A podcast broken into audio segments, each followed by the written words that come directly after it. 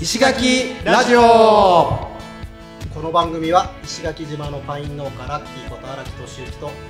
毎日アースクリーンをしている合同会社縄文企画の田中秀則が石垣島の魅力あふれる人物を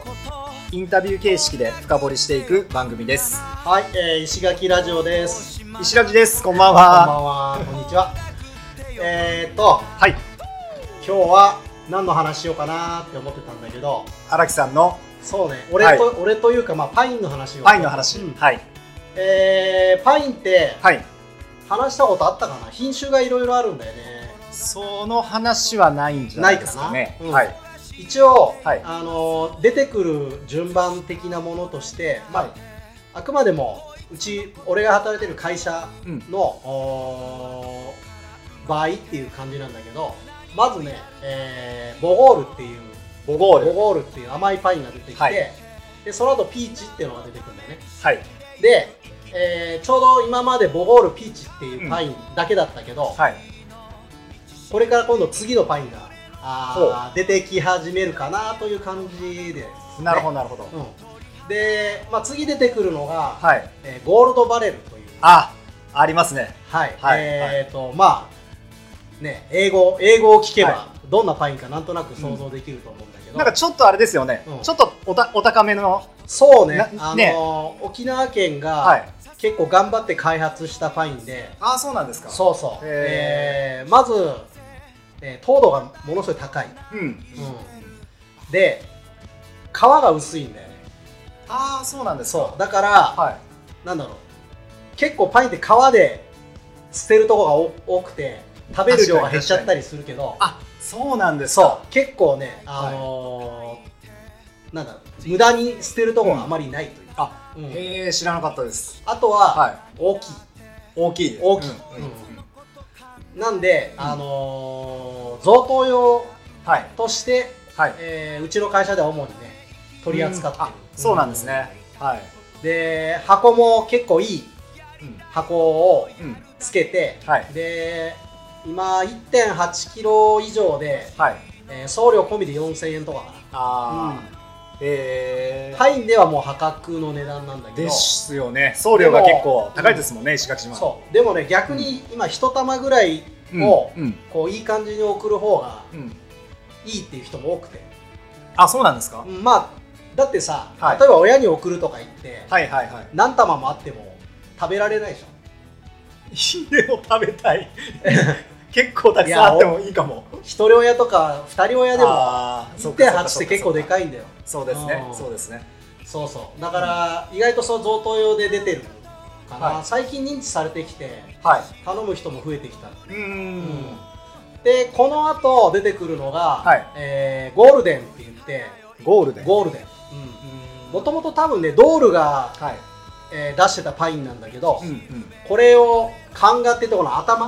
はいはいはい頭を集めて、はいそれを植えるとパインできるんだけどへーそれでまあ増やしたっていう、はいはいはい多分本当は最初違法だった 多分ねこれへも詳しくは知らない、ーはいはい知らないことにしとこなるほどなるほうどそうそうだけど、はいえーああいう品種ってのははいなんだあえー、と薬とかと一緒で何ですか薬と一緒で、はいはい特許の期間があるわけよそああう栽培品種ってあそうなんですかこれは果物とかでもそうなんだけうんど、うんうんだから、うんその期間が過ぎちゃうと誰が作ってもいいっていう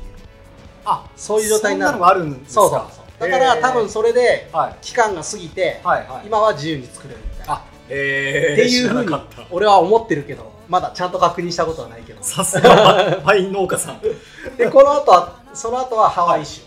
ハワイねうんはいはい一番昔からうんね、あるパインで、へえーまあ、これのファンも本当多いんだけど、ーはいはいはいはいでハワイ州の後が今あって、うんうんこのサンドルチェっていうねサンドルチェサンドルチェ、あ初耳ですこれもね沖縄県が結構力入れてはい取り組んでるパインなんだけどあそうなんですね意外とね、うんあの俺はこのパイン好きなんだよね、へーうんまあ、今年はあんま量がないんだけど、うんパインって急に増やせないんだよ苗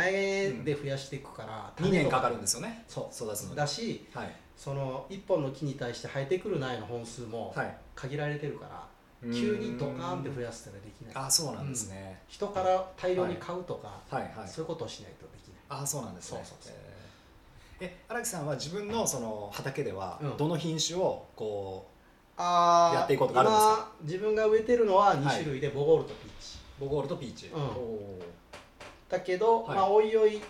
いろいろ植えていきたいけど、はいうんまあそれはもうちょっと畑が増えてからかな、うんですねまあそんな感じでパインって、はいえー皆さんどんなイメージ持たれてるかわからないけどもはい意外と種類があるんだよよという話をはいちょっと今日のオープニングでさせてもらいました勉強になりま したありがとうございますというわけで、はいはい、えー本日のゲストを紹介しましょう。はい、お願いします。はい今日はまたまたあの女性の女性がね、女性がねはい、来てくださってます、はいえー石垣島の北部の方から今日ははいはいはい、はい北部ね。はい、うん、えーその辺の話をちょっと後から聞きたいんですけども、はいはい。えー堀井沙羅さんですよはーい、サラさんいらっしゃい。うこそ、はい、よろしくお願いします。はーい。北 部。すいませんなんか北部のみた いな雑な大丈夫ですよ。紹介になっちゃ北う部も北部で、石ねびっ垣、くりしましたこの町から一番遠いところだもんね。そうですねそうですねう。ん北部のことなら多分みんな私にいろいろ聞いてくるんで。あ、本当に、はい、勝手に北部大使みたいになってます。うわーえーちょっといろいろ今日聞きましょうそうおだ願いね。します。簡単にプロフィール、 そうですね、うんはい簡単に簡単まあ自己紹介というか、うん簡単でいいですあ、わかりました。はいそうですね。えー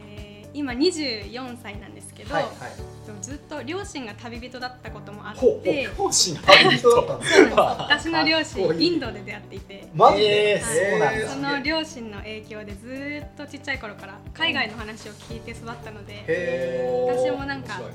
自然とうんいつか海外に出るんだっていう風に育ってきて、はいはいはいはいなので親元離れてうん初めて一人で海外に行ったのはうん高校3年生の時です、はいへーそれまでもなんか、うんあの学校に来る資料とかではいはいなんか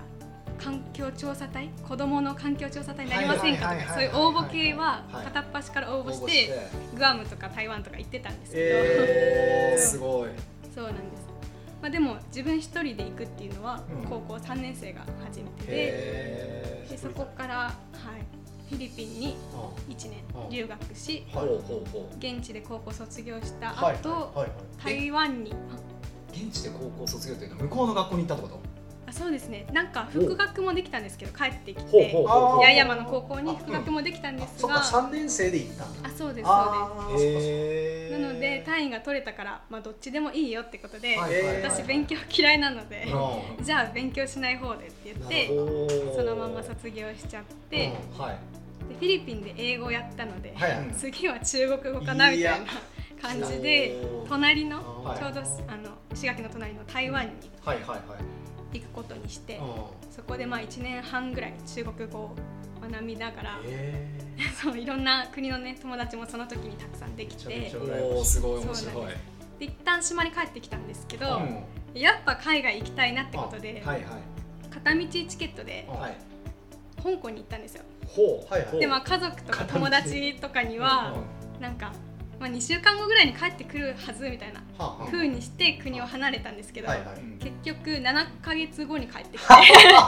へーずーっと東南アジアをぐるぐる旅しながら、うえんまあ、でも大学とかその時は考えてたので、うん勝手に一人オープンキャンパスみたいな感じでうん現地の大学に行って、ーああそうなのなんていうんですか職員室じゃないけど先生たちが集まるとこに「すいませ んあの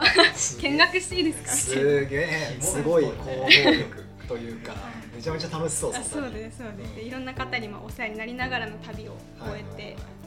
でしばらく石垣で働いてたんですけど、うんまあ、コロナの影響も受けて、うんはい、前職が働けなくなったので、えまあ、今はぼちぼち新しいことを始めていこうかなという感じですね。へえはいじゃあちょうどね石垣島にもいてタイミング的にはねうんまたちょっとしたらまたが海海外に出ちゃうかもしれないあそうなんですようんいいタイミングだったねですねえもう出身は石垣島そうですね、うんはい、両親はまあ移住移住なんだでよすねけ旅ど、はい人だもん、ね私と、まあ、弟もこっちでへ生まれて育ったそうです、まあ、ちょっと詳しく うん言うと、なんか親が焼き物やってるんですけどああああそうそうなんだそうです、へーその修行で、うんあのお沖縄本島に読谷にあ読みた、うん行ってて、うんそれを経て経てのこっちの石垣なんですけど、はいへー最初石垣に家がなくて、うんはいはいあの米原ビーチさんキャンプあ場あにキャンプ場に赤ちゃんの私を連れてさすがや数ヶイン月ドで出会っお世話になりあそうなんだで米そ原の間にキャンプそうですあー私超英才の教育だ元実家みたいなた感あじでそうなんだへーそっかでそっかはいそっかな感じでした米原えへーそれ今25だよねそ25う24なのでうんそっか23年前とかですあかー米原俺いつだったかな俺その頃それよりもうちょっと後ぐらいに行ってたかもしれんなキャンプ場キャンプ場キャンプに、えあーー今のキャンプ場のとこですかそうそうそうそうはあはあはあうへん米原1週間置いたーへそうそう当時は、はいえー結構多かったのよキャンパーが、ーあそうなんですねそうまだうん船がねうんあの貨物だけじゃなくてお客さんも乗せてくる時代うだっんえっと沖縄本島とかたかの、ら沖縄本島とか、はいまあ本島経由して、へえー石垣までーへー台湾もありました台湾黄色い雪があった、うんそうなんだそうそうそうそうでこうやっぱフェリーが来るっていうと、うんやっぱ旅する人がいっぱい来るわけうんこう、うんバイクで旅してたりうん自転車で旅してたりなるほどなるほど渡り渡り鳥みたいな人がうんやっぱ、今はあんまりいなくなったのかな昔はでもやっぱうんこっちはさ冬場の切り倒しとかがあってきびたあ切り倒しきび狩りもですかきうびたしで夏は北海道に行って北海道のやってみたいなあー人が結構いたので実際友達でそういうやつがいてそっちに移住したやつがいてへそういうね軍団みたいな親そうですた旅をよくするみたいなねーうんはい結構流行ってはいたんだよねね昔の人の方がでももっと旅人っぽかったですよねうん地図とかも今 Google マップとかあるけねあそうそうそうどそう昔ないじゃないですか、はい本当にあの地球の歩き方ぐらいしかそのでね情報がない中の旅ってめちゃめちゃ楽しかったんだろうなっていうのは想像しかできないけど、まあ、そういう時代に多分世界中回ってたへそうですね特に父があちこち行っててえ船員やってたのであ船員あのそうですえそれでなんか地球何周かしたそうそうなんだおー船すごい船乗りでだす船乗りだったんマですジでへいけうーんちょっとおちょっとお会いしてみたいなあっていうでもそういえばささゆりさんのお父さんも船乗りではいあでほら台台湾とほら東北じゃなかった確かお母さんが台湾でお父さんが東北でしたあ茨城かどっかだったかなそうでしたねうんそうでしたそうでしたそうそうでしたうん船乗りすげえうんおおすごいなそうなんだそうなんです結構変わった両親のもとで育った感じですねまあまあ結構結構てかまあだいぶねだいぶでお母さんとお母さんがたまたまインドを旅行してた時にそうですね、うんお父さんは、うんえーまあ、船乗りをやめあてやめるその後写真学校に通ってへ写え真を撮りにインドにあそうなんだ行って母はヨガですね、ヨガほうはほうほうい、その時まだ流行ってなかったみたいで流行る前ぐらいはいはいかはいそう始めるのが早すぎたって言ってたんですけあー本どえーでそれで現地でそう出か会っそたうかそうですねおー僕もインド行ったことあってあおーおうんーあのあのインドはいろんなところでヨガできるんですよはいはいはいでヨガの聖地って呼ばれてるあのうんリシケシュとかっていうところもうんやっぱり行ったくに行ってそこであのアシュラムっていう道場に入ってやったりもしたんですけどなんかへいいなと思ってヨガまた最近流行ってきてるヨガヨガどうなんですかねマやイっンドフルぱりネスみたいな外に出れないからストレス発散じゃないけどオンラインでできますよとかっていうのはたくさんあるようにも思うんですけど島内でもヨガ人口増えてる気がああしますなんかいろんなとこでやってるよねうん俺も知り合いいっぱいいるもんねねそうですよヨねガやってるはいやりたいですいくらでもできんじゃね石垣ねそうそうそうそうそっかいいなじゃあそれでインドで出会われてそうですででここまでたどり着いてたどり着たいどてり着いてはまあ石垣に決めた理由とか聞いてる俺らい、はあとお父さんがその、うんま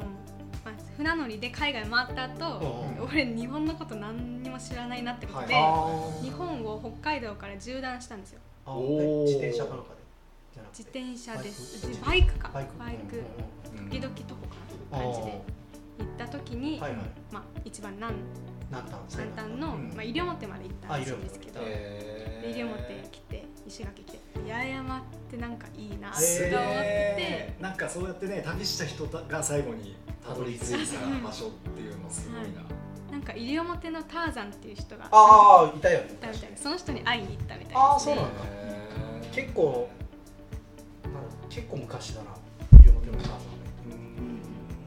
全然知らなかったです、いやもう20年ぐらい前じうんえーすごいなそうなんだまあ、でもねこういう八重山の綺麗な空気を感じた後にうん内地で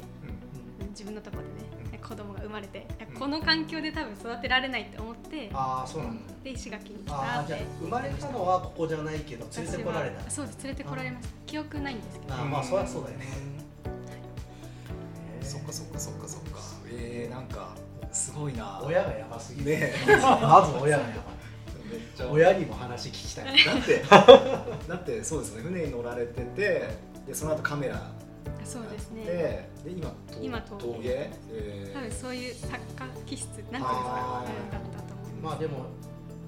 会社に勤めるタイプではないうんうんうんそうです間違いなくねます、はい、私もねその道からはだいぶ先にあー高校生からあーそそうれよて、ねあーうん同級生とは全然違う道に進んじゃったなって今感じてます、うんそれが面白みにつながるねそうそうそうそうそう全然いいそんうじゃそなういのかやっぱやりたいことを、うやんっぱ今に注力してる人が俺はすごい好きだけど、うん結局先考えてこれやろうってやっててもその通りに行く可能性なんてあんまないじゃんだったらやっぱ今こうすごいやりたいことにこう全力を注ぐ方がそうですなんねか後から結果がついてくるような気がしうて、んなんかそういう生き方はすごいうんいいな、あ本当ですか、ねうんそうそうそうそうありがとうございまこう今の若い子はでもそういう子徐々に出てきた気がするからうんうちらの世代はさなんはいかちょっと呪いみたいなのあったよね呪縛いや がーもう結構ガッチガチだったと思いますよやっぱねり幸せの形みたいのがもううある程度そこううそう出来上がってたんそうですそうねそうそうイメージがすこの段階を踏まなきゃみたいなそうなんかいい大学大行って学出ていい会社に入いいっ会社に入ってていい嫁さん見つけて結そうそうそうそう婚して子供産んでみたいなねうんで家建ててみたはいいはいなうんはいはい結構そういうベタな価値観にねでもやっぱテレビのドラマとかだと意外とそんな感じだしねそうですねで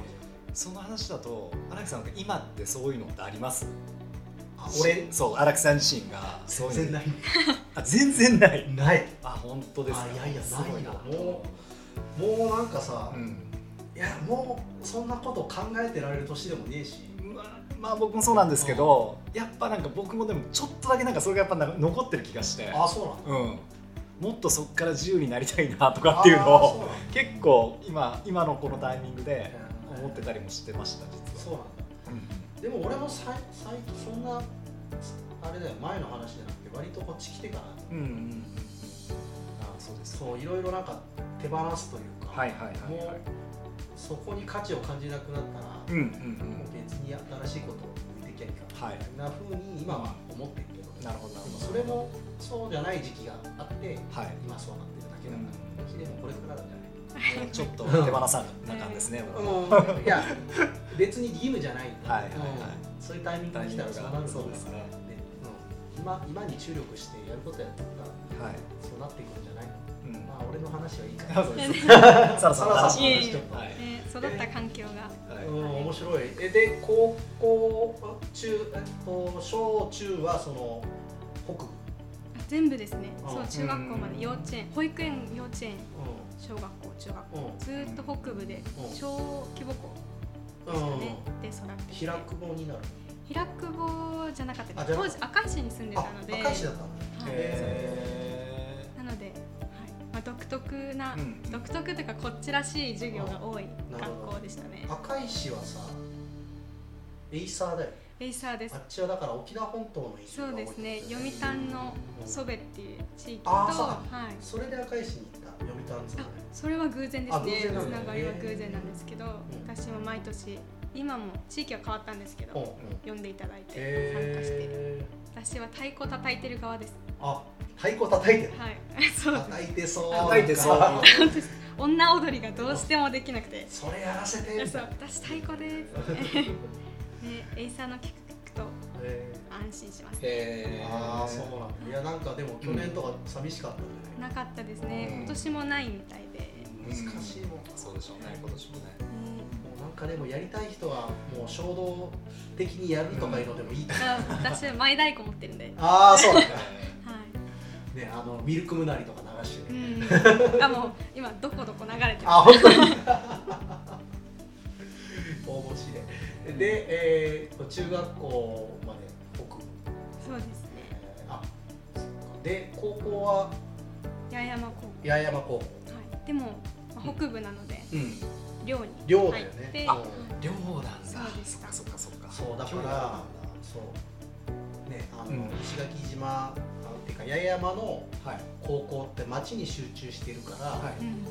だから例えば離島とかね、うんあと北部の、はいはいお子たちは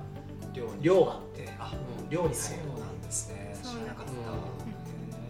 すそういう感じでねた、うんまあ今は結構送り迎えしてくれる人も多いのかな昔よりはそうですねうん自分の時もうん北部に住みながら毎日送り迎え親あがーしてるとそうこねいましたしへーさすがに離島の子はあでも人は石垣の市内に家を借りてうん兄弟で住むとかなるほどねあーなるほどはありましたそういうのもあったちなみに寮って結構人いっぱいいるわけどうでしたかねまあでも自分の時の同級生の女子が9人男子がそうもうちょっと多いぐらいでえートータル60いないぐらいでしたでも先輩もあいまいるすよしね自分が学年上がると後輩も入ってくるしうんなんかこう寮に言ってこのなんだ規則じゃないけどあ門限とかはありますし門限というかこう風風習というか風習なんかなかったそういうまあで特も別な儀式みたいな、儀式 うちらの時代の寮っていうなんかなんか高校生の時の寮ってなんかすごいあれですよねなんだろうな僕は経験ないもちろんないんですけどなんか高校生の時の寮って大学ともまた違うような気がああしそうだよてな俺大学の寮のイメージで今あ聞いーちゃってる高校高校ですもんね高校だもんね、うそうそうそうやっぱそんなバカなことできない寮母さんと例えばえはい寮母さんとかなんか大人の人があそうでいすたりするがわけいて、えっと、ご飯作ってくれる寮母さんと、うんあと社官の先生がいて、えその人が24時間24時間じゃないかうんまあでも深夜も厳しずくーっと厳しかった人もいましたし、 はいはい一緒にワイワイしてくれた社官もいましたし、え今だからうん言っちゃうこの夜の脱走とか脱走はなかったですけどあーでそもうみんなあのセンサーの位置は把握してますあそうなんだそうここあそことあそこあそことみたいなえ感じで、ーちょっと憧れもあるけどねーなんかねそなんか経験したことないからないから、うまんあ隣のねうん芝みたいなもんかうもんうんしうれんない、ですねえで高校時代なんかやってたの部活とかですか、うん部活はなんか予想できますえええなんかぽいなとかあーえなんだろうな、えー、とアクティブな感じはちょっとしてましたなんか運動かなと思うけどうん空手でした空手空手か空手か部っこでいしいた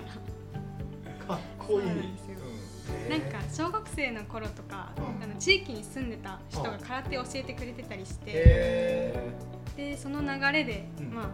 空手やってみようかなって、もともとほらね沖こいいな沖縄空手盛んな地域だ、あそうなんですか沖縄から空手50っ人てとか、はあへー空手ってもともとは塔に手で空手だから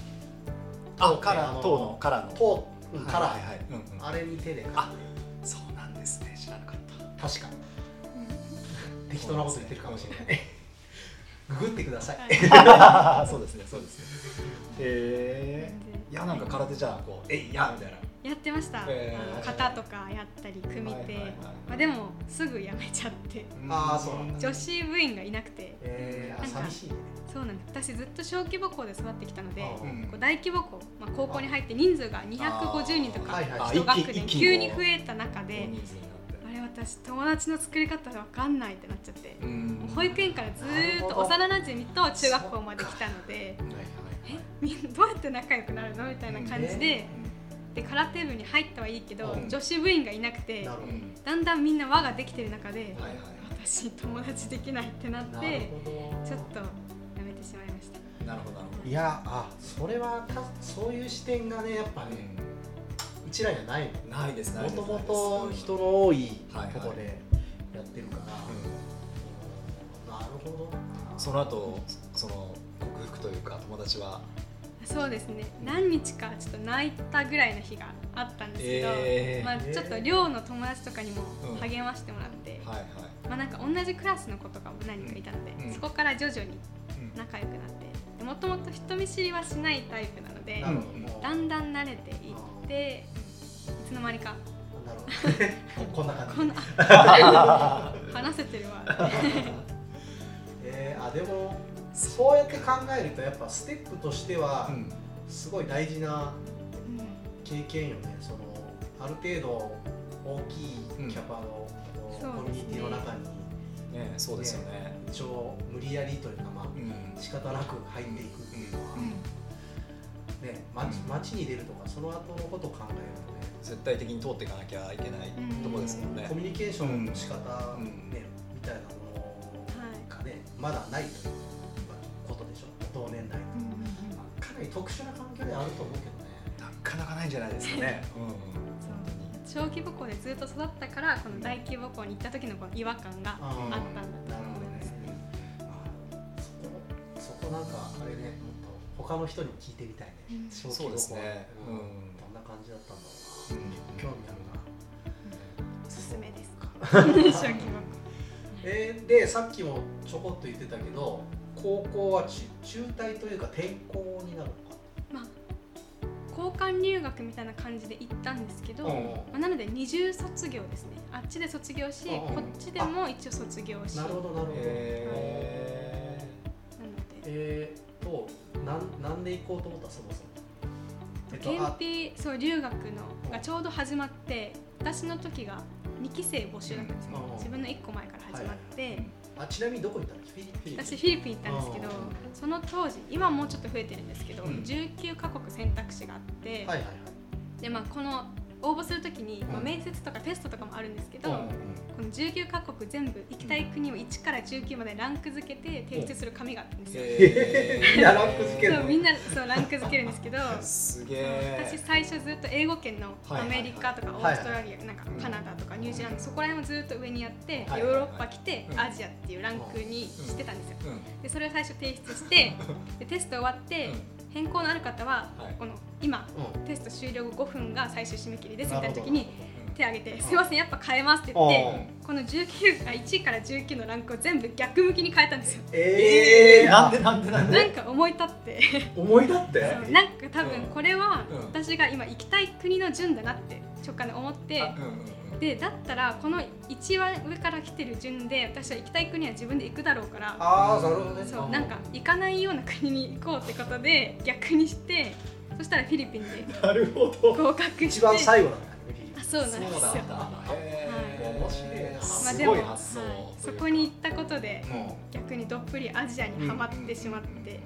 全で然フィリピンはどどフィのリピンパラワン島ってわかりますかねあーわかんない最後の秘境とか言われてるとこでえーまたまたあの すごいとすころごにいところにで第1期生はそこがなかったので、えーほぼなんか実験台みたいな感じであああじゃあある意味第一期だそうですねフィリピンは第1期生としほてぼじゃあその現地の人ぐらいしかいないところにあそうですもうセブとか行くと結うん構観光客とかうん留学生いると思うんですけど、はいはいパラワン島は私全然合わなくて日本人どころか、へーあの外国人もうだから現地人に紛れてすそう英語を学びに行ったつもりがすごいど田舎だったのでなぜかタガログ語で授業を受けるみタたガいロなグおーすげえそうなんですよそういう環境にそれはめちゃめちゃ楽しそうそうなんだすげええでだから一人だもんねそうですねで向こうは家とかはどういうところには、えっと、うんホームステイをしてたんですけど、えまあまあ結構あっちはカトリックキリあスート教なのでー、えーそう日曜日はミサに行ってとか、うんうんうんうん歌歌ってみたいなそういう感じの文化でしたねスペインとかあっちのあーでもスペイン語もはいアメリカとスペインが統治してたのでどっちの文化もあってまあでもおじいちゃんおばあちゃん世代はスペイン語も話すみたいで